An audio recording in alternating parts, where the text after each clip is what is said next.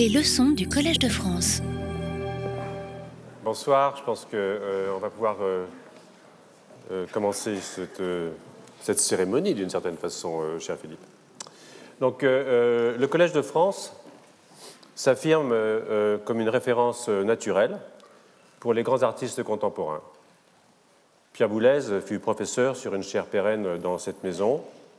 Philippe Manoury nous rejoint aujourd'hui sur la chaire annuelle de création artistique, occupée avant lui par d'autres artistes, le plus souvent des figures marquantes. Chacun a encore en tête, pour sortir de la seule musique, Anselme Kiefer, Christian de Portzamparc, Tony Cragg ou plus récemment Alain Mabankou. Les grandes conférences du Collège de France permettent aussi de recevoir un artiste le temps d'une soirée. Ce fut le cas pour Anish Kapoor en juin 2016, qui put dialoguer devant vous avec Jean de Loisy. Ce sera bientôt celui d'Enrique Villamatas, puis de Franck Guéry, et enfin, pour clore l'année 2017, de Mario Vargas Llosa. Nous envisageons par ailleurs d'accueillir des artistes en résidence, sans obligation d'enseignement et selon des formes à définir avec chacun d'entre eux. Nous ne nous interdisons pas de pigmenter ces invitations par celles de grands scientifiques, sciences humaines comprises. En effet, artistes et savants qui ouvrent des champs nouveaux se ressemblent souvent par la force de leur imagination, ce qui n'exclut nullement la rigueur intellectuelle, non plus que la connaissance, souvent essentielle, de l'histoire de leur discipline. Une imagination qui, pour paraphraser François Jacob, parlant du vivant, permet de deviner sous le visible l'invisible. On pourrait parler de la part du risque, souvent individuelle, et nécessaire à toute invention significative, en art comme en science comme s'il s'agissait à chaque fois d'inventer son propre langage. Sans cette part du risque, la science devient répétitive et descriptive, même si c'est toujours avec plus de détails. Sans celle, l'art reste décoratif, plaisant à l'origine, mais rapidement lassant. Si la problématique art-science, si souvent évoquée aujourd'hui, a un sens, c'est donc bien, j'en suis convaincu, dans ce recours commun à l'imagination ce propre des humains, qu'il faut l'aller chercher. C'est sur cette proposition, position tout aussi bien, que je laisse la parole à Gérard Berry, qui va nous présenter Philippe Manoury, un artiste qui ne manque ni d'imagination, ni d'intérêt pour les techniques les plus contemporaines, et que nous sommes fiers d'accueillir aujourd'hui au Collège de France pour un enseignement intitulé Musique, son et signes.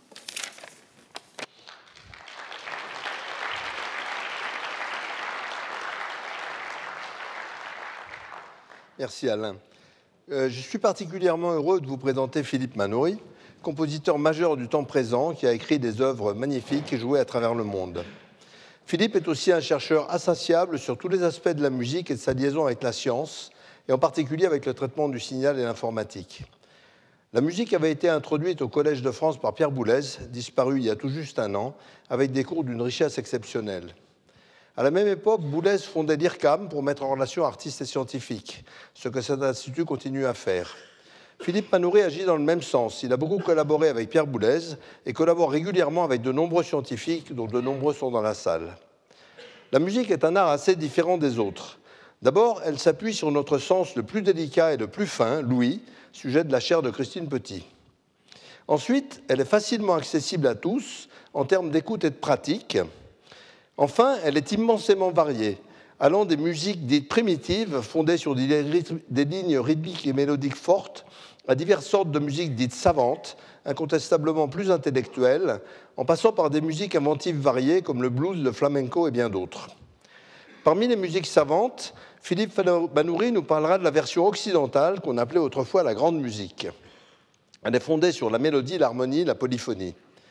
Mais il ne faut pas oublier d'autres musiques tout aussi savantes, comme la musique classique indienne, fondée, elle, sur la complexité de la monodie et du rythme traité avec des micro-variations hallucinantes, ni le jazz, qui est depuis sa naissance un grand inventeur de formes nouvelles.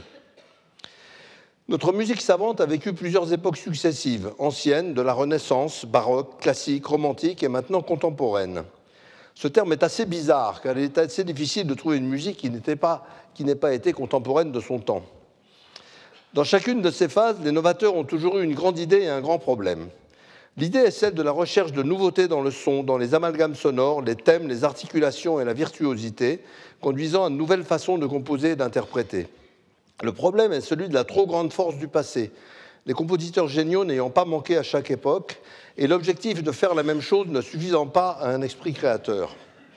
De plus, chaque évolution majeure a posé des problèmes d'acceptation par le public, souvent plus conservateurs qu'avides de nouveautés. Cela se voit encore aujourd'hui. Les formes anciennes bien comprises sont souvent préférées aux formes nouvelles qui demandent un changement de culture et donc une nouvelle éducation, ce qui n'est jamais facile une fois jeunesse passée. Les compositeurs de la seconde moitié du XXe siècle ont cherché à ouvrir de nouvelles formes, de toutes les façons possibles. Ils se sont appropriés de nouveaux instruments électriques puis informatiques de plus en plus perfectionnés, jusqu'à l'époque actuelle où l'informatique et les mathématiques peuvent fabriquer absolument tous les sons et enchaînements de sons possibles dans le temps et dans l'espace. Cette toute-puissance n'est pas facile à gérer, surtout si on veut garder la chaleur dans la musique, le sens musical étant par construction absent des circuits de l'ordinateur. Philippe Mallory compose souvent des œuvres mixtes, joignant interprètes humains et ordinateurs, et il a participé de façon directe à la conception et à la réalisation des outils informatiques correspondants. À l'IRCAM, avec le mathématicien et informaticien Miller Pouquet, il a participé au développement du logiciel Max MSP de synthèse de son en temps réel, qui est devenu le grand standard du domaine. Il a joué un rôle important dans le développement et l'utilisation du système Antescofo, développé à l'IRCAM par Archiaconte et son équipe, qui permet aux ordinateurs de s'adapter finement au jeu des hommes au lieu de demander aux hommes de s'aligner sur le jeu brutal des ordinateurs. Antescofo a déjà été présenté ici dans les séminaires de mon propre cours, où Philippe Manarouille nous a aussi exposé la question centrale du temps en musique. Il va nous parler de la spatialisation de la musique et du rapport entre orchestre, haut-parleurs et spectateurs.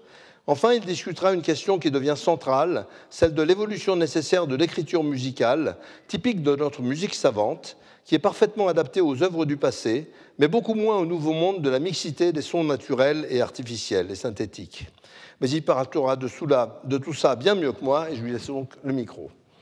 Merci.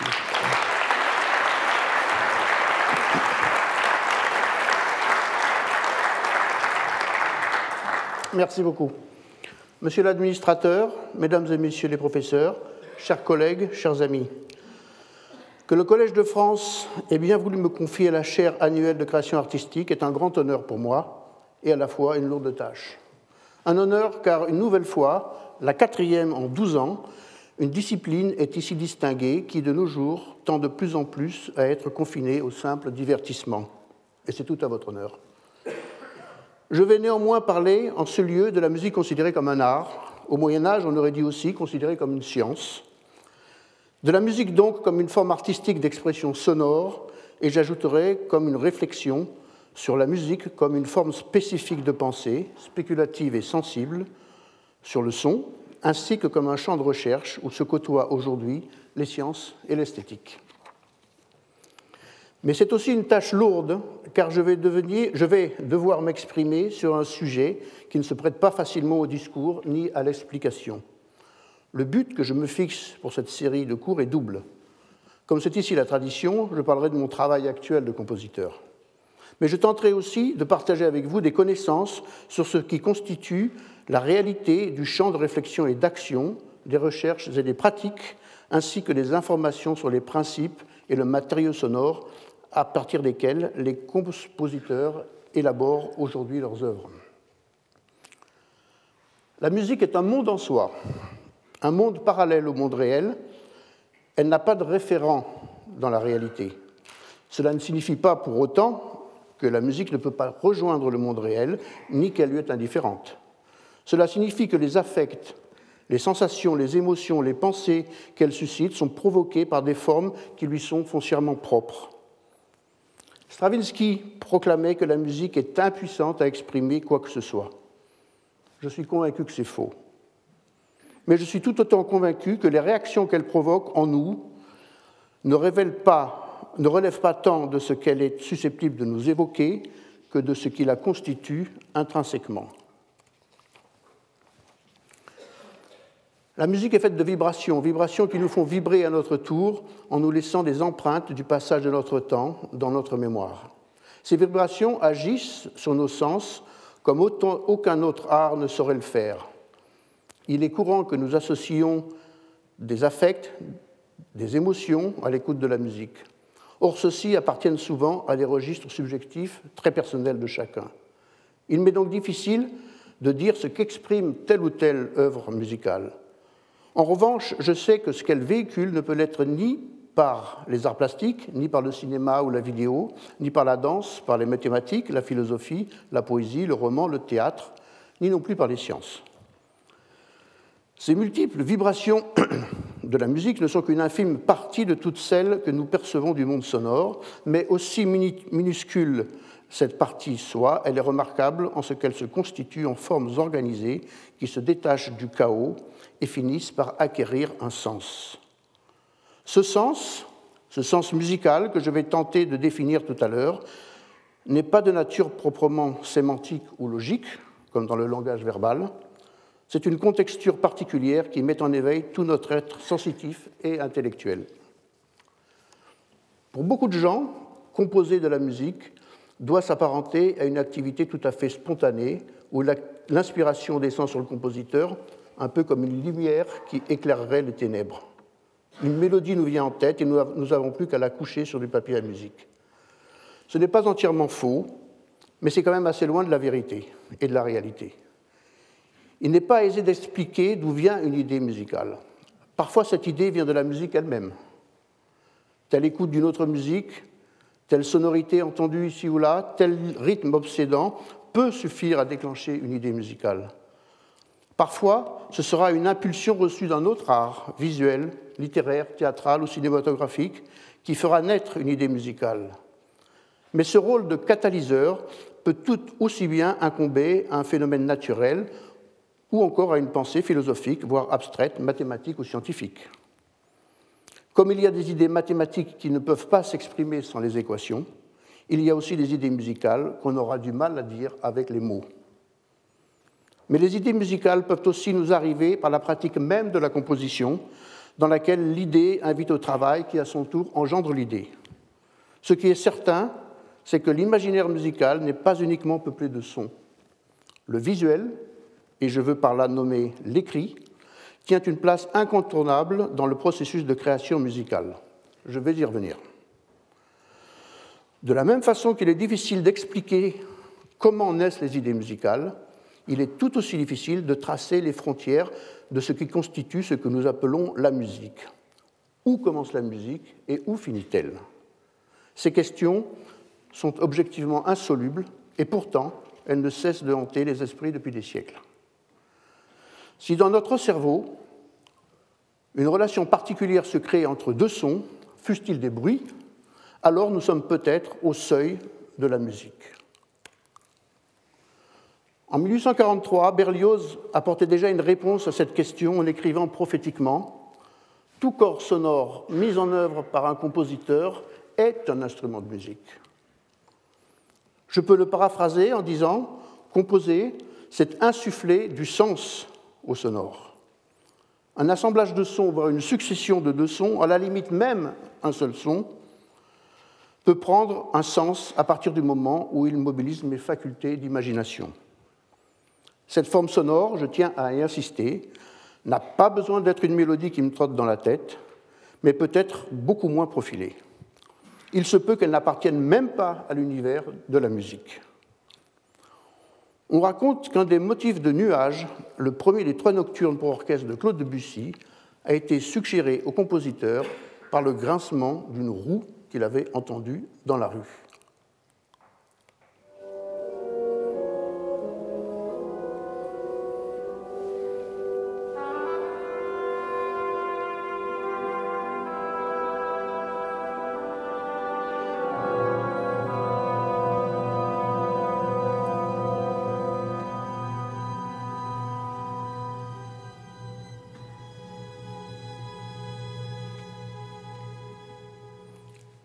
Quelles raisons ont poussé Debussy à transformer un grincement de roue en un motif musical mélancolique?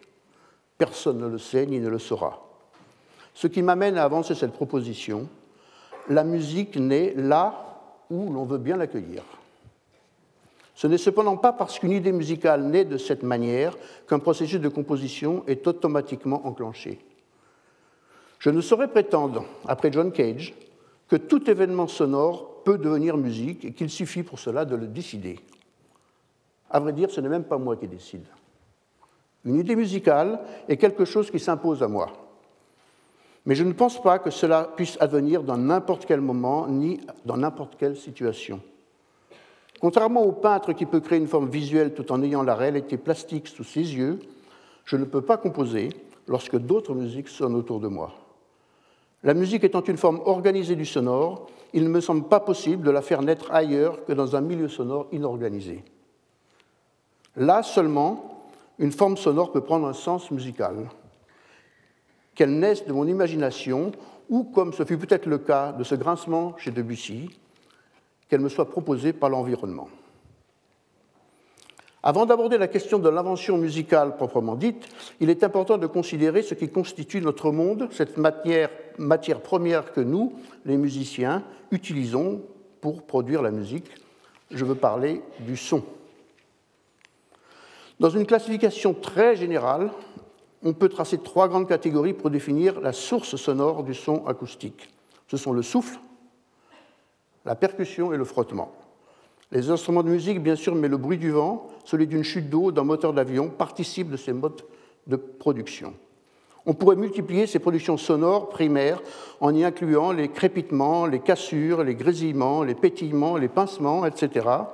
Mais on peut penser à juste raison que ces dernières ne sont que des cas subsidiaires par rapport aux premières. Un crépitement, par exemple, peut être entendu comme une succession chaotique de minuscules percussions. Beaucoup de sons, par ailleurs, sont de, même, sont de nature hybride en ce sens qu'ils participent de plusieurs de ces catégories à la fois. La voix humaine, par exemple, est de nature autant soufflée que percussive, voire frottée. La tradition de musique instrumentale des siècles passés en Occident concevait les sons un peu comme on imaginait autrefois les atomes, c'est-à-dire comme des entités insécables qui s'agglutinent les unes aux autres pour former des constructions à plus grande échelle.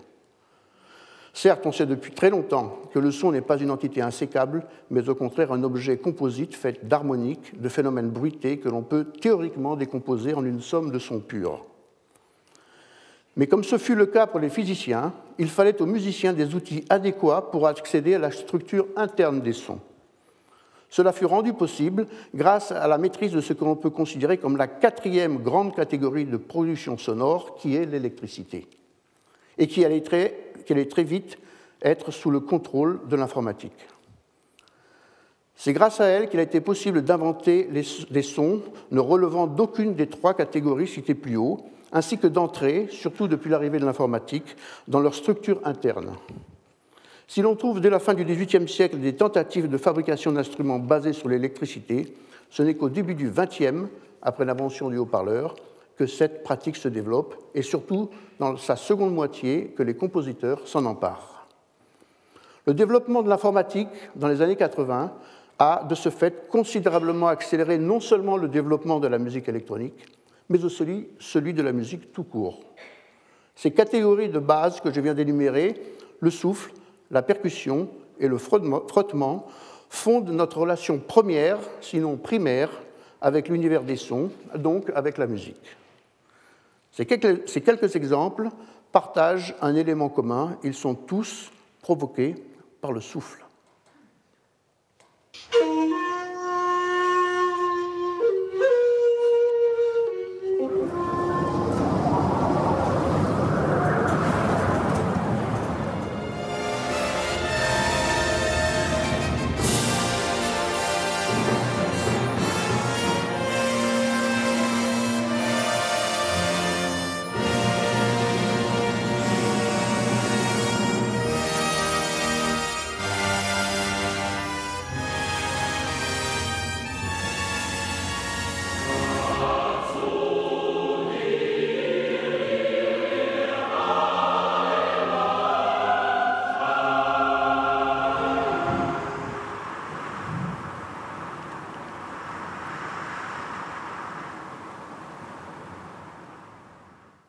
Les sons qui vont suivre renvoient, eux, à l'élément percussif.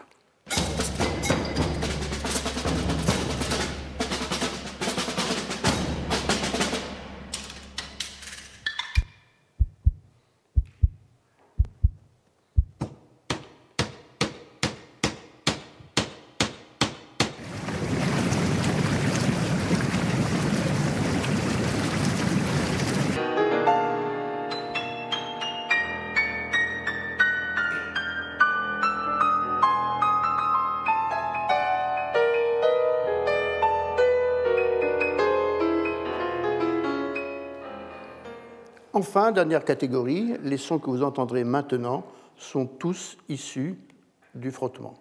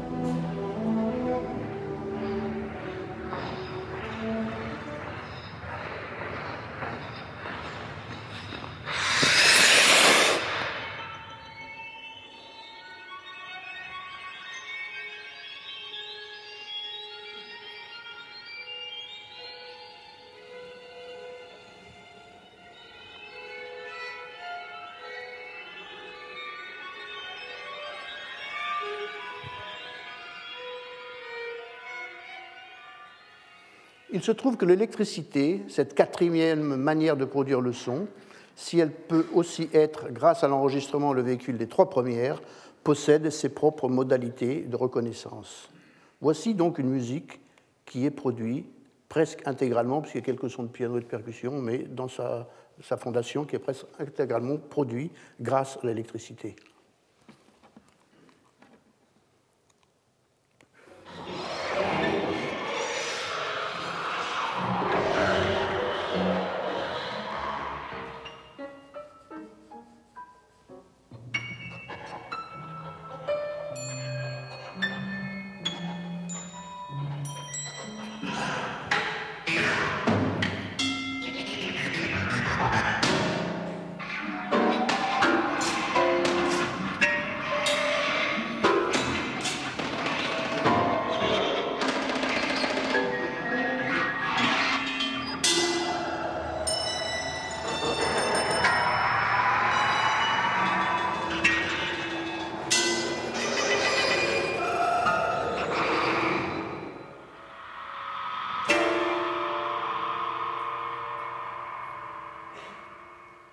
C'est aussi grâce à l'électricité d'ailleurs que j'ai pu convoquer dans cet amphithéâtre une tempête, un cœur qui bat, une flûte japonaise, un moteur de voiture et même un quatuor de Beethoven. C'est l'électricité qui peut aussi nous permettre de réentendre la musique à l'infini. Nous ne l'entendons pas, nous ne l'écoutons plus aujourd'hui comme nos aïeux l'écoutaient, il y a encore un siècle. Cette relation primitive avec les sons, qui fait qu'on subodore les conditions qui leur ont donné naissance, est notre principale source de contact avec la musique, avec toute musique. Certains sons sont chargés d'histoire, et les histoires que je viens d'évoquer à leur propos sont en quelque sorte les récits de leur naissance.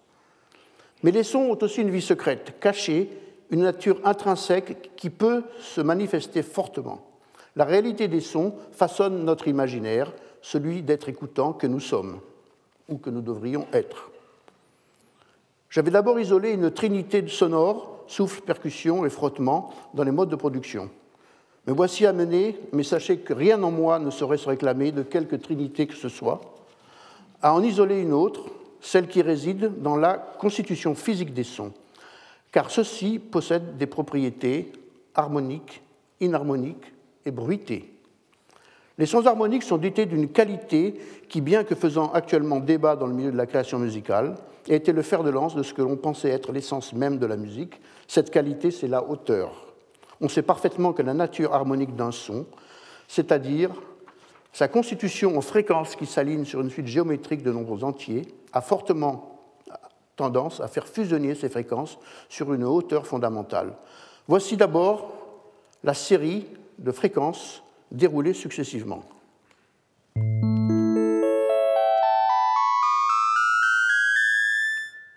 Et voici maintenant cette même série de fréquences, mais cette fois-ci jouée simultanément. Et vous voyez qu'il y a une hauteur principale qui se dégage. Cette petite démonstration a pour but de mettre en évidence que dans cette configuration précise, la somme des sons superposés fusionne en une hauteur unique. En d'autres termes, pour parler comme la Gestalt théorie, on dira que le tout est différent de la somme des parties. Cette fusion d'un ensemble de fréquences dans une hauteur unique est à la base de toute reconnaissance de hauteur et fait par exemple que vous pouvez reconnaître une mélodie ou identifier les voyelles de votre propre voix. Les sons inharmoniques, eux, sont proches des précédents, mais de structures plus complexes. Les fréquences ici ne fusionnent pas dans une hauteur fondamentale unique, et c'est ce qui les rend leur classement difficile. Les sons inharmoniques les plus répandus sont ceux qui sont produits par les objets métalliques ou ceux des cloches et des carillons, qui sont très familiers à nos oreilles, bien que nous soyons tous d'accord pour dire qu'ils sonnent faux. Cette dimension inharmonique qui empêche leur fusion sur une hauteur fondamentale et nous empêche aussi d'identifier une mélodie. Voici une mélodie pourtant très connue, mais jouée avec des sons inharmoniques. Vous arriverez peut-être à identifier son rythme, mais il est très probable que vous aurez quelques difficultés à en identifier la mélodie.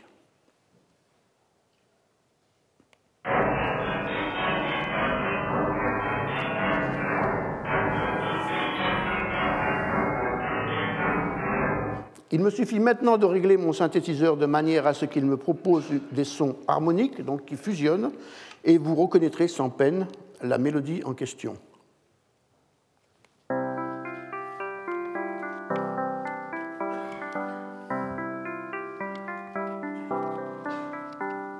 Cela n'a de valeur que pour la démonstration. Ce n'est pas ainsi que je compose avec les sons inharmoniques. La famille des sons inharmoniques est encore assez chaotique, mais extrêmement riche de possibilités sonores. On peut ainsi créer des musiques dans lesquelles les hauteurs disparaissent au profit de textures complexes, voire souvent ambiguës.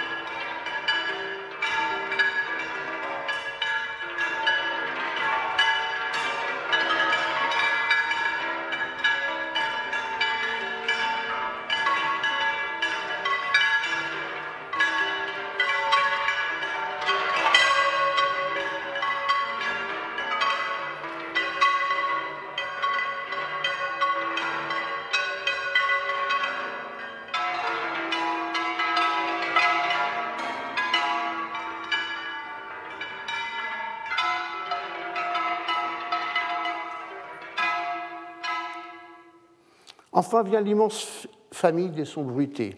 La culture occidentale a toujours opposé les bruits aux sons, les premiers ayant souvent été désignés comme désagréables en comparaison avec les seconds. Certaines civilisations musicales, comme la japonaise ou de nombreuses cultures africaines, considèrent pourtant le bruit comme faisant partie de la musique, alors que l'Europe a tout fait pour le bannir. On appelle bruit tout ce qui ne donne pas de hauteur repérable. De ce point de vue, les sons bruités sont de loin les plus nombreux que l'on trouve dans la nature les sons du vent, de la mer, les raclements, les grattements, les frictions, les percussions, ainsi que les consonnes de notre voix parlée sont bruitées. Sans le bruit, il nous serait impossible de distinguer les instruments les uns des autres, car c'est dans leur phase de début que l'on nomme l'attaque que les sons instrumentaux mettent leur signature. Le bruit provoque la pression d'un archet, le bruit que provoque la pression d'un archet qui fait vibrer le chevalet d'un violon est aussi essentiel que celui du marteau qui vient frapper une corde d'un piano ou que celui du souffle qui précède le début d'un son de clarinette. Un compositeur peut y puiser les prémices d'une idée musicale. Cela a été parfois mon cas, comme pour mon tout premier opéra, ce centième parallèle, dont l'action se déroule dans un hall d'aéroport bloqué par une tempête de neige. L'aéroport est signalé dès le début par le bruit des panneaux signalétiques qui se font dans la texture de l'orchestre.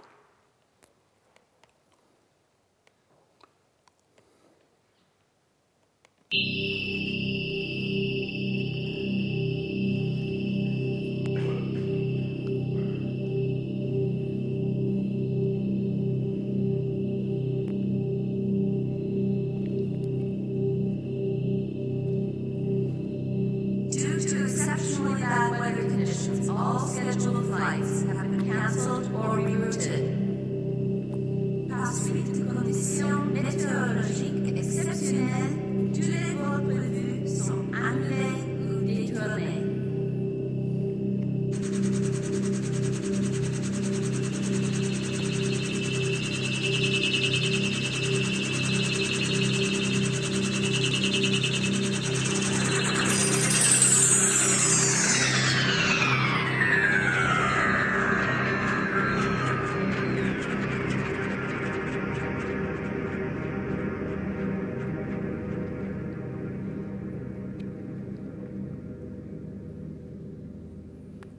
Une situation similaire s'est produite avec le bruit d'un appareil de photo dans mon cycle en écho pour soprano et électronique.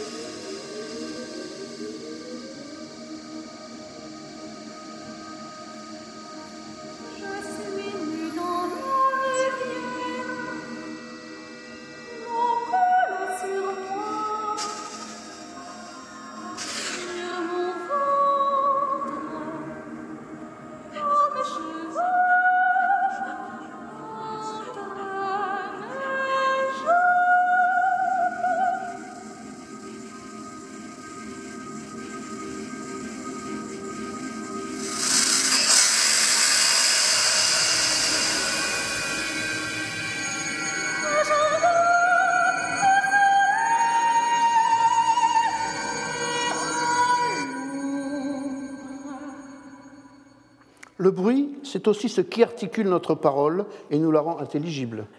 Les sons de la voix parlée se répartissent nettement entre phénomènes bruités et voisés, que l'on appelle plus communément les consonnes et les voyelles. Ces deux catégories sont responsables de deux aspects fondamentaux dont la voix est dotée, l'aspect sémantique et son attribut expressif. Le bruit, c'est-à-dire l'émission des seules consonnes, est amplement suffisant pour transmettre un contenu sémantique. Le chuchotement en est l'exemple type.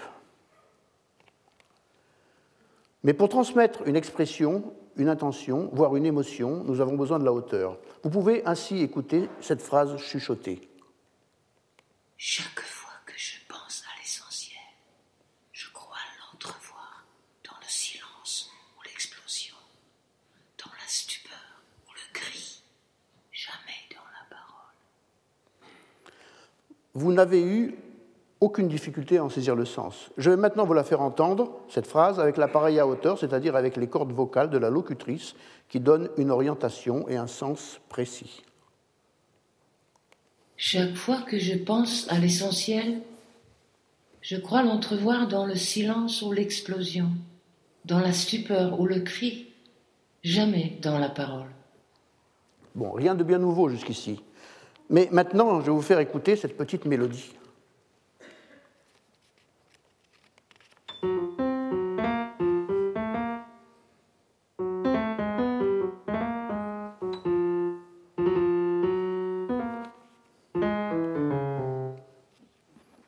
N'est pas là une mélodie que j'aurais moi-même composée. Elle ressemble plutôt à un thème de jazz d'un Lenny Tristano, par exemple. Mais ce sont les hauteurs qui se sont produites spontanément au cours de la lecture à haute voix, comme vous allez vous en apercevoir. Chaque fois que je pense à l'essentiel, je crois l'entrevoir dans le silence ou l'explosion, dans la stupeur ou le cri, jamais dans la parole. Restons un instant sur le son, si vous le voulez bien, et tâchons d'en approfondir notre connaissance. Les différentes catégories que je viens de nommer sont certes très pratiques, mais se révèlent tout à fait insuffisantes pour rendre compte de notre savoir actuel sur les sons. Celui-ci s'est grandement étendu depuis quelques années. Mais il n'est pas anodin de penser qu'il y a eu des périodes dans l'histoire au cours desquelles certaines théories musicales et certaines pratiques de la composition prenaient leur essence dans la connaissance physique du son, et que nous sommes peut-être en train de vivre quelque chose de semblable aujourd'hui. On peut remonter à Rameau, qui cherchait l'explication de l'harmonie tonale dans la résonance naturelle des sons harmoniques. On peut passer les époques classiques et romantiques et en venir directement au compositeur qui, à la suite d'Anton Webern, avait divisé l'univers musical en quatre composants principaux la hauteur, la durée, l'intensité et le timbre. Un peu plus tard, principalement en France, les compositeurs de la mouvance spectrale se sont intéressés à la structure interne des sons, surtout à leur contenu fréquentiel, qui leur servait de modèle pour les reconstituer à la grande échelle de l'orchestre.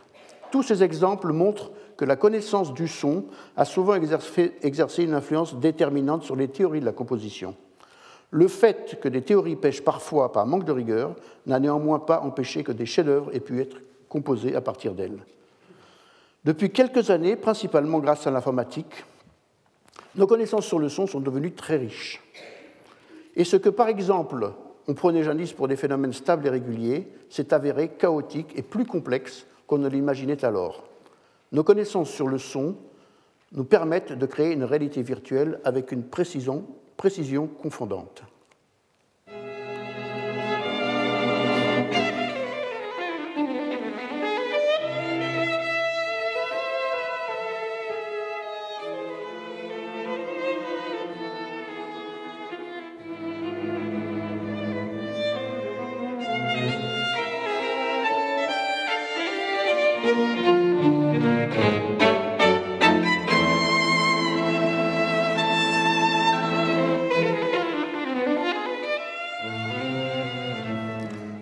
Saurais pas vous donner le nom des interprètes de cet extrait du quatuor en la mineur de Beethoven, pour la bonne raison qu'il n'y en a pas. Il s'agit en effet d'une reconstitution, reconstitution en synthèse pure, effectuée par le programme Sinful d'Eric Lindemann, qui est un chercheur américain avec lequel j'ai longtemps collaboré à l'IRCAM. Il nous faut aujourd'hui un très grand nombre de paramètres pour décrire les sons, dont voici quelques exemples. Ici, vous avez par exemple une des premières représentations qui a été par Stockhausen dans son étude électronique de 1954. Ici, vous avez aussi un graphique qui représente la partition de Ligeti Articulation, articulation euh, qui est pour magnétique. Et ici, une représentation numérique. Et ici, plus récemment, par le programme Montescofo dont a parlé Gérard Berry, un extrait d'une représentation effectuée par euh, Julia Blondeau, euh, d'une très grande complexité. Et enfin, une représentation dynamique du spectre. Chaque fois que je pense à l'essentiel, je crois l'entrevoir dans le silence ou l'explosion, dans la stupeur ou le cri, jamais dans la parole. Cette grande richesse de représentation peut cependant poser un problème. Comment manipuler toute cette, complexité? Pour bien saisir ce problème, il me faut faire un petit retour au fondement même de l'écriture musicale. Certaines civilisations, comme celle de l'Inde ou de l'Afrique ou de l'Indonésie, ont développé une maîtrise du temps musical, du rythme, qui dépasse en finesse et en complexité ce que nous savions faire en Occident. Le principal apport de l'Occident à la musique réside dans l'invention d'une écriture symbolique extrêmement sophistiquée. La plupart des formes que nous connaissons de la tradition occidentale, du Moyen Âge jusqu'à aujourd'hui, n'ont pu exister que grâce à cette possibilité de l'écriture. Comme toute écriture, l'écriture musicale est symbolique car elle ne représente pas le son dans sa totalité, mais en figure seulement certains composants, principalement ceux que le compositeur va manipuler et sur lesquels l'interprète va agir. Dans la tradition classique, ce sont essentiellement la hauteur, la durée et la dynamique. Mais comme on l'a vu, le son est un objet beaucoup plus complexe, possédant plusieurs dimensions, et s'il fallait en représenter tous ces aspects, on en arriverait vite au paradoxe énoncé par Borges dans l'une de ses brèves paraboles intitulée De la rigueur dans la science. Voici ce paradoxe. Pour être idéal, une carte géographique se doit d'avoir les mêmes dimensions que le territoire qu'elle est censée représenter. Or, elle n'est plus utilisable en tant que carte.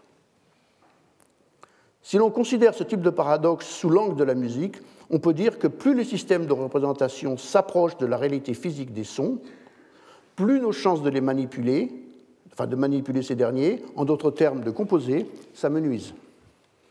La composition n'a justement été possible qu'à partir du moment où un système de représentation symbolique relativement simple était mis en place. Si ce système d'écriture avait représenté le son dans toute sa complexité physique, il aurait été impossible d'engendrer les impressionnantes constructions formelles qui se sont multipliées au cours des âges, la polyphonie, l'harmonie, les transpositions, les renversements, rétrogradations, augmentations, diminutions et autres développements. Tout cela n'aurait jamais pu être réalisé sans le support visuel.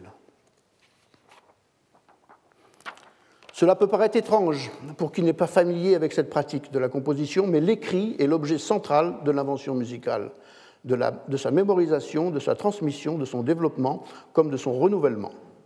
L'acte même de composer présuppose une représentation mentale de l'écrit. Ainsi, si vous me demandez de quelle manière me vient une idée musicale lorsque je compose, je vous répondrai que c'est très souvent sous la forme de sa représentation graphique. Le son et sa représentation sont devenus, pour ainsi dire, indissociables l'un de l'autre. Et c'est fréquemment de la représentation que l'idée initiale que je vais tirer des principes me permettront de le développer et de l'enrichir. De nos jours, de plus en plus de compositeurs utilisent les sons électroniques et se trouvent confrontés à une situation tout à fait nouvelle par le fait qu'il n'existe pas encore de mode d'écriture développé pour ce genre de musique. De ce point de vue, force est de constater que nous en sommes à peine au niveau des Mésopotamiens lorsqu'ils inventaient, quatre millénaires avant notre ère, les premières écritures sur leurs tablettes d'argile. Or, la complexité du phénomène sonore, telle qu'elle nous a été révélée par l'analyse numérique, fait frein à cette volonté de simplification symbolique. Il est néanmoins souhaitable que dans les années à venir, la recherche d'une écriture symbolique pour la musique électronique devienne un chantier des plus fécondants pour la création musicale. Mais est-ce vraiment possible? La question est posée et il nous faut apporter des réponses. Pour que cette vision dialectique du sonore et de sa représentation dans l'invention musicale soit entière, il me faut que je m'arrête un instant sur un aspect qui est au centre de ce dispositif. Je veux parler de l'oralité. Dès qu'il s'agit de notre musique, notre époque a très souvent la fâcheuse tendance à opposer l'écriture et l'oralité. On aime ainsi opposer l'écriture de la musique dite savante à l'oralité des musiques dites populaires ou encore le formalisme de la composition à la spontanéité de l'improvisation. J'aimerais montrer au contraire comment dans la musique, l'écriture et l'oralité forment un couple indissociable.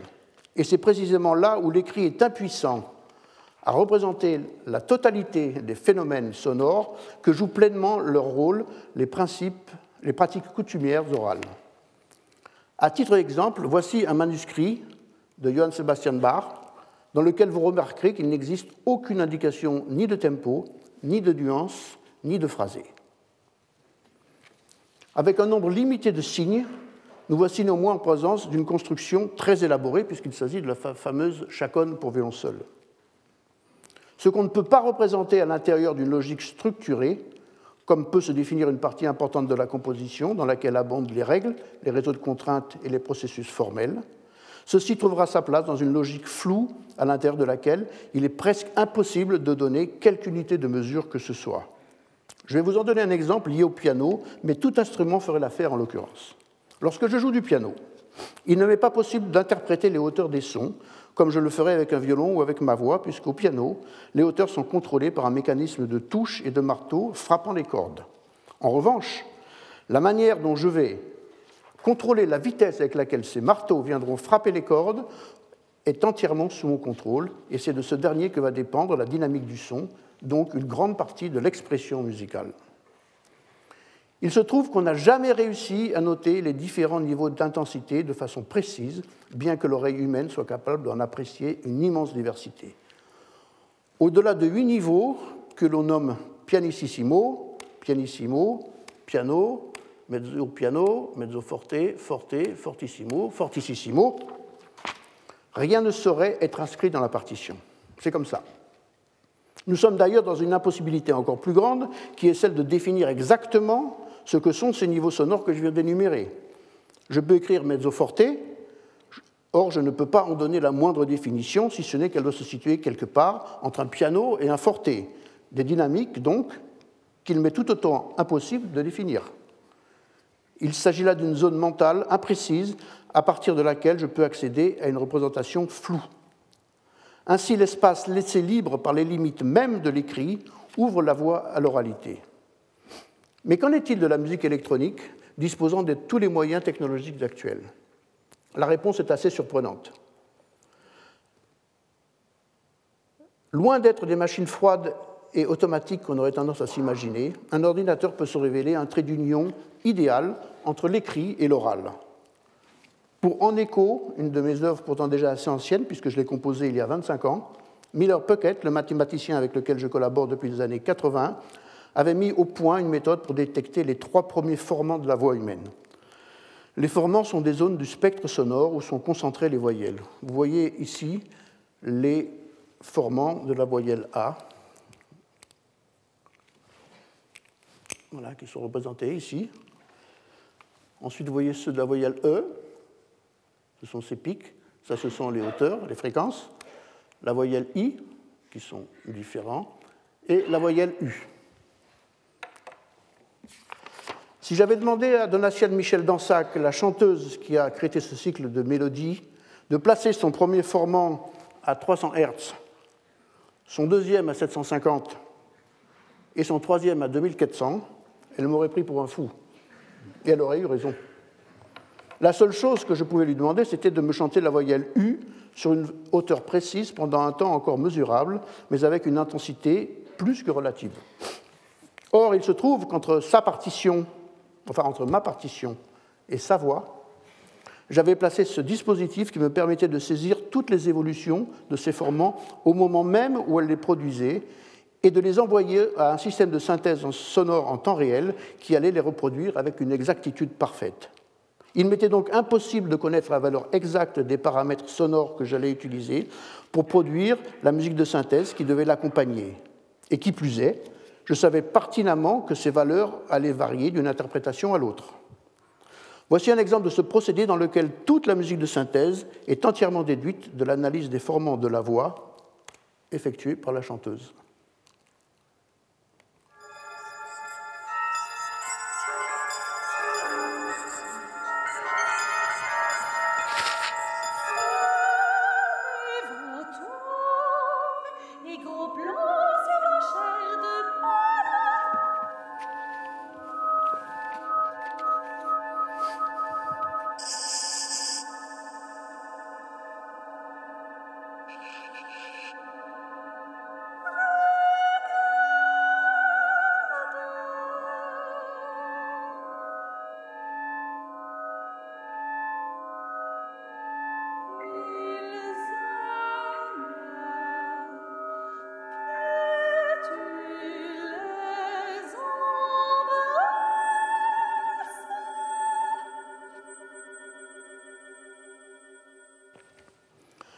L'absence d'indication que l'on a pu observer tout à l'heure dans le manuscrit de Bach était suppléée par une très longue tradition de pratique orale. Bien qu'au fur et à mesure de l'évolution de la musique, la notation se soit faite de plus en plus précise et de nos jours de plus en plus détaillée, on imagine mal que ce fossé entre l'écrit et l'oral puisse un jour être comblé. Et c'est d'ailleurs très bien ainsi, car sans cette zone floue mais fondamentale, il n'y aurait plus d'interprétation possible. L'interprétation ne peut exister sans le hasard, sans l'aventure, sans le principe de l'instant. Les technologies du temps réel se révèlent ici d'un apport inestimable pour saisir ce moment crucial où la musique naît dans l'instant, duquel surgit ce qui est à venir. J'ai donné à ce procédé de composition le nom de partition virtuelle. Mais puisqu'il s'agit ici de parler de l'oralité, il aurait été dommage de ne pas traiter ce qui en constitue le véhicule par excellence, qui est la voix parlée. En décrivant les caractéristiques très générales des sons, j'ai montré que certains aspects, tels que le bruit ou l'inharmonicité, peuvent avoir des conséquences très importantes quant à la perception et la reconnaissance des formes sonores. Parmi celles-ci, la voix parlée nous offre un champ extrêmement vaste de motifs que je n'ai aucune gêne à situer au seuil de la musique. Je ne ferai pas ici, j'en serais d'ailleurs bien incapable, l'historique des influences que le langage parlé a pu avoir sur la musique, mais je pense que chacun peut se le représenter sans qu'il soit besoin d'en fournir une quantité d'exemples. Les différentes formes de prosodie, de récitatif, de déclamation qui ont fleuri dans toutes les cultures humaines sont d'une richesse considérable.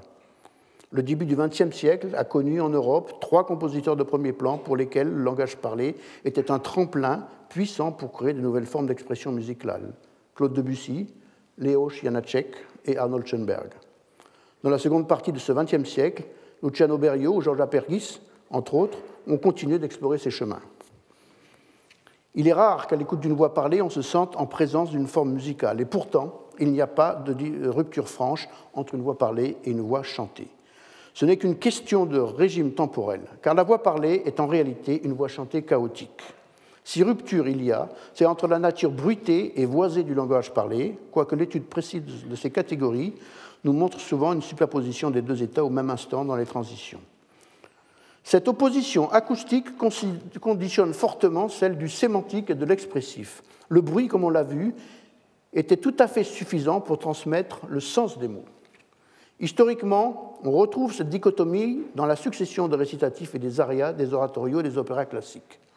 Il m'a toujours semblé difficile de tenir ces deux éléments à un même niveau de présence et d'intensité dans le même instant. Fort heureusement, le langage musical si riche et passionnel de Richard Wagner obscurcit le sens des mots que s'échangent Tristan et Isolde lorsqu'ils se retrouvent au second acte de l'opéra éponyme.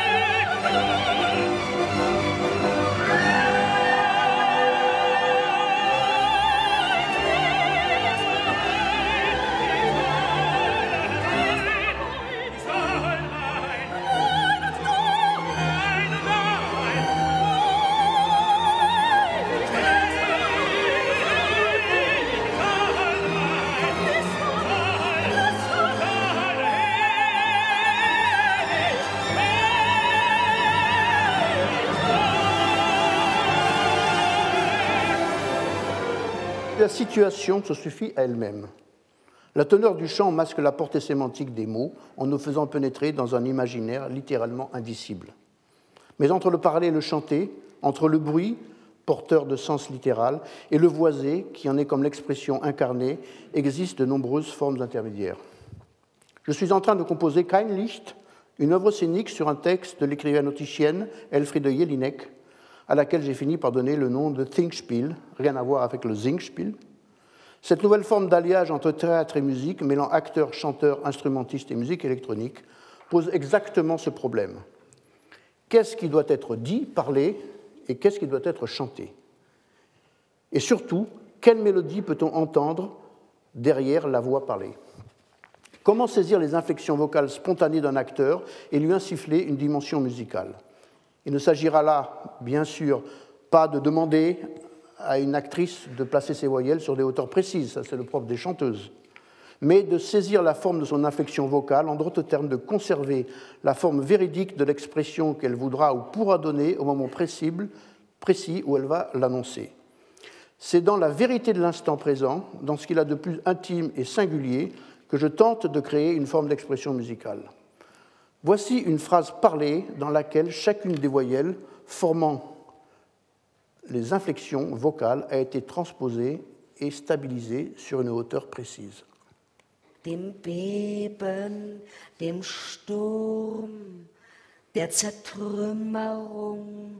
So weit es so weit, so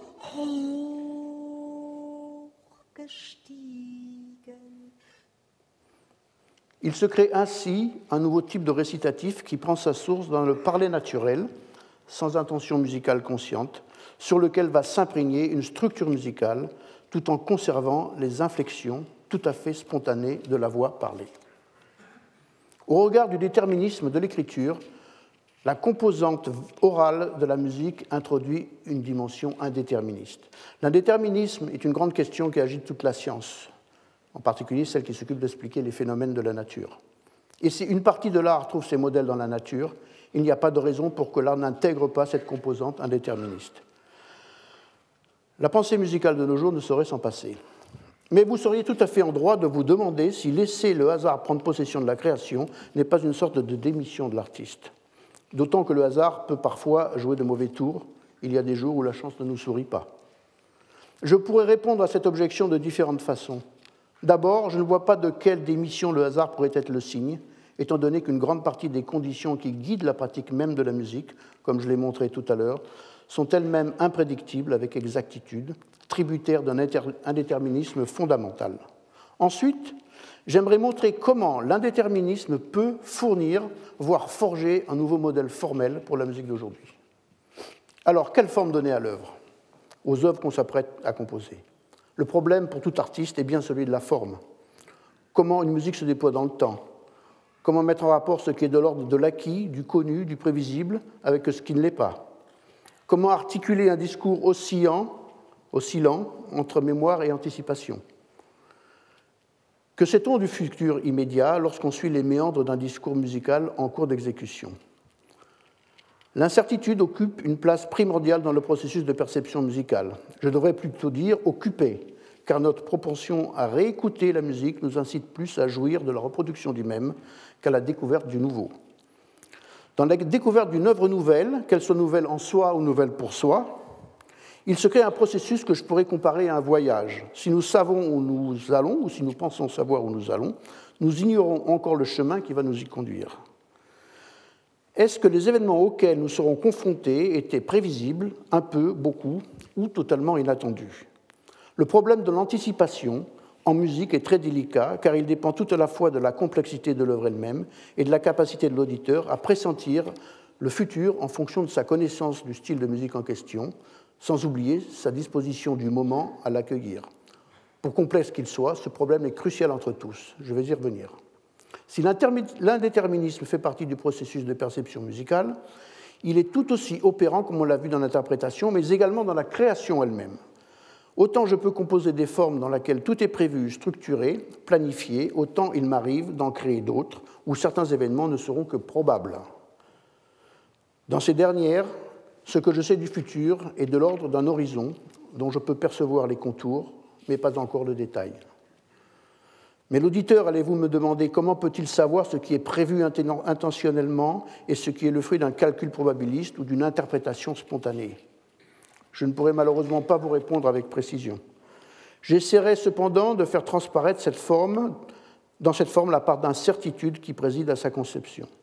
Dans ces derniers exemples, je vous ferai entendre des extraits d'une œuvre récente, Le temps mode d'emploi pour deux pianos et électronique, dans laquelle des chemins sont créés via des chaînes de Markov, qui est un procédé permanent permettant d'engendrer des situations en calculant les probabilités d'un événement d'être suivi par tel ou tel autre. Dans ce cas, ce seront des notes qui seront suivies les unes par rapport aux autres. Dans cette œuvre, donc, ces chemins se trouvent interrompus par des accords. L'apparition de ce dernier n'est pas déterminée, elle est probabiliste. Il se peut que pendant le concert, certains de ces accords apparaissent ou pas.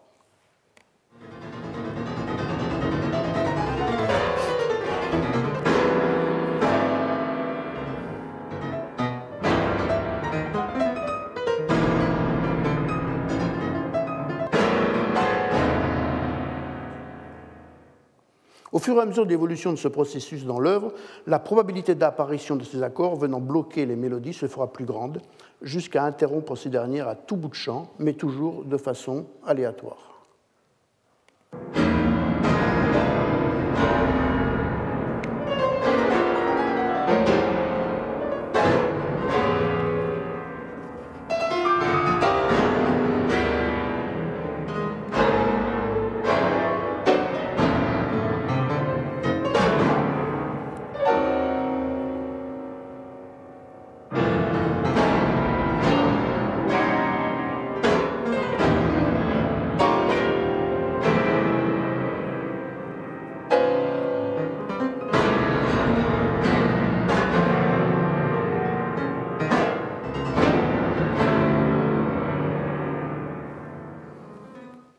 Se trouve que les deux pianistes, ici le duo Grau-Schumacher, doivent jouer une partition écrite avec un contrepoint électronique dont ils ignorent tout du comportement à venir.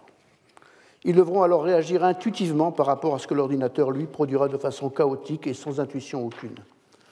Cette mise en jeu des pianistes, devant adapter leur jeu aux aléas de la musique électronique, peut s'apparenter à deux individus marchant sous un orage. Ils savent très bien que la foudre peut s'abattre sous tel ou tel point, la probabilité qu'elle tombe sur l'un d'entre eux n'est pas nulle, Ils ont une connaissance, intuitive de la densité de ces déflagrations dans le temps, mais ils ignorent tout du moment exact et du lieu précis où cela va se produire. Ainsi, les interprètes sont amenés à gauchir parfois fortement certains éléments de la partition qu'ils ont sous les yeux en fonction du contexte sonore incertain qui se déploie autour d'eux. La partition doit alors comporter des espaces d'ouverture, car les deux pianistes ne peuvent ni se synchroniser entre eux, ni se synchroniser avec la musique électronique composée en temps réel. Chaque exécution sera donc unique, pas dans le sens traditionnel du terme qui veut qu'un texte écrit donne lieu à une infinité d'interprétations, mais dans un sens plus nouveau, la musique qui surgit à un moment donné ne pourra jamais se reproduire à l'identique. Malgré cette recréation permanente et perpétuelle, c'est néanmoins toujours la même œuvre que l'on reconnaîtra. Ces formes chaotiques sont comme des volutes de fumée, toujours changeantes, mais toujours reconnaissables. Les formes musicales d'aujourd'hui peuvent parfois paraître très complexes, trop complexes, diront certains. Mais qui pourrait prétendre que celles d'hier étaient plus simples? Certes, nous y sommes plus habitués, et par là même, notre pouvoir d'anticipation y est plus développé. L'anticipation est ce qui définit le mieux notre rapport à la musique. Lorsque nous écoutons une musique dont nous connaissons les codes, soit pour les avoir étudiés, ce qui n'est pas la situation la plus fréquente, soit pour y être conditionnés de manière sauvage, ce qui est de loin le cas le plus répandu aujourd'hui, nous sommes dans un terrain connu dont l'horizon nous apparaît comme facilement prévisible. Lorsque ces codes ne sont pas assez répandus et que nous sommes obligés de les découvrir et de les assimiler en cours de route pendant la perception de l'œuvre elle-même, notre pouvoir d'anticipation s'en trouve considérablement réduit. Ce qui ressemblait tout à l'heure à un horizon largement prévisible devient ici une succession d'instants dont chacun ne nous semble pas toujours organiquement lié au précédent. Le processus de perception de la musique ressemble fortement à l'apprentissage d'une langue étrangère. Le degré de familiarité augmente avec l'assimilation des codes qui la conditionnent. Mais au-delà de cette familiarité avec les codes, sommes-nous si sûrs de comprendre mieux une musique de Mozart qu'une œuvre contemporaine? Cette illusion de comprendre, car en musique il ne peut s'agir que d'une illusion, se révélera de même nature que l'on prenne le final de la symphonie Jupiter ou Painted Black des Rolling Stones, car certains codes, par exemple la stabilité du tempo ou l'anticipation des cadences, seront les mêmes. On croit comprendre alors qu'on est juste habitué. Le sujet sur lequel j'aimerais conclure cette leçon ne fait pas partie de ce qui constitue foncièrement la musique mais il est d'une importance capitale pour que cette dernière puisse se déployer. C'est bien entendu l'espace. Les effets les plus spectaculaires concernant le traitement de l'espace dans la musique sont ceux qui font voyager les sons d'un point à un autre. C'est là aussi un des grands apports de la technologie. Mais l'espace, c'est aussi ce qui est propre au lieu d'où provient la musique. Un lieu proche ou lointain, sec ou réverbéré, clair ou sombre, précis ou flou, les qualificatifs pour le décrire sont innombrables. La distance qui nous sépare de la source du son, tout comme l'espace qui renvoie ces derniers, sont des facteurs de transformation puissamment poétiques. Notre rapport à ce qu'on perçoit en est affecté. Que l'on songe aussi le passage de la recherche du temps perdu dans lequel le narrateur observe un groupe de jeunes filles marchant sur la plage. La distance et l'espace introduisent des ambiguïtés qui, loin d'obscurcir la réalité, nous font que l'appareil d'un mystère qui nous attire vers elle, vers cette réalité, ou dans le cas du narrateur, vers les filles. Mais pour la musique, l'espace est très souvent celui de la salle de concert et non celui de la plage.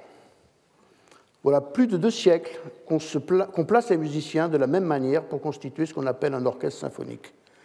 N'y en aurait-il pas d'autres? Nous voyons en ce moment s'ériger de nouvelles salles de concert dont les architectures de plus en plus étonnantes témoignent d'une volonté de modifier la distance géographique, mais aussi sociale qui sépare le public de la scène. La frontalité seule n'est plus tellement de mise et la diversité des points d'écoute devient une nouvelle donne. Il faut bien sûr que ces salles ne soient pas le lieu exclusif d'un répertoire classique ou romantique qui, lui, a bel et bien été conçu pour être perçu frontalement. Il faut qu'elles deviennent aussi les écrins d'œuvres nouvelles qui sauront redistribuer le son d'une toute autre façon. Mais l'architecture, l'orchestre, le répertoire, la création et le bon équilibre financier constituent une drôle d'équation à cinq inconnus qui n'est pas aisé de résoudre. Je travaille actuellement sur la trilogie Köln, un triptyque pour orchestre spatialisé autour du public, spécialement imaginé pour la salle de la Philharmonie de Cologne, à l'invitation de son chef François-Xavier Roth. L'orchestre est disposé en groupes divers, parfois hétérogènes, tout autour du public, qui se trouve ainsi au centre du dispositif sonore et non plus à sa périphérie. Si le son électronique a ouvert des voies inouïes, le son purement acoustique de l'orchestre, pourvu qu'il soit repensé, ne devrait rien avoir à lui envier. Que ce soit avec les moyens électroniques d'aujourd'hui ou encore avec une nouvelle disposition du public dans l'espace de l'orchestre, ce qui m'importe surtout est la situation de la musique en train de s'inventer dans l'instant. Il faut mettre l'instant présent, notre présent, autant nourri de connaissances du temps passé que bourré d'incertitudes, au centre de notre vie, de notre attention. Cela vaut pour les œuvres aussi bien que pour les interprètes et pour le public qui, à chaque exécution d'une œuvre, vivra un moment unique car non reproductible. Il faut penser que l'histoire ne se réduit pas à un gel des présents successifs, à la conservation des mémoires, mais qu'elle se déploie là, devant nous, bien vivante. L'histoire de notre musique fourmille d'inventeurs, et elle continuera d'en fourmiller, j'en suis convaincu. Au début de cette conférence, j'ai réfuté Igor Stravinsky proclamant la musique impuissante à exprimer quoi que ce soit. J'aimerais maintenant conclure en m'inscrivant dans la direction opposée. Si j'ai intitulé, cette conférence L'invention de la musique, c'est en référence à une autre phrase célèbre du même Stravinsky qui figure elle aussi dans sa poétique musicale et qui dit Nous avons un devoir envers la musique, c'est de l'inventer. Merci beaucoup.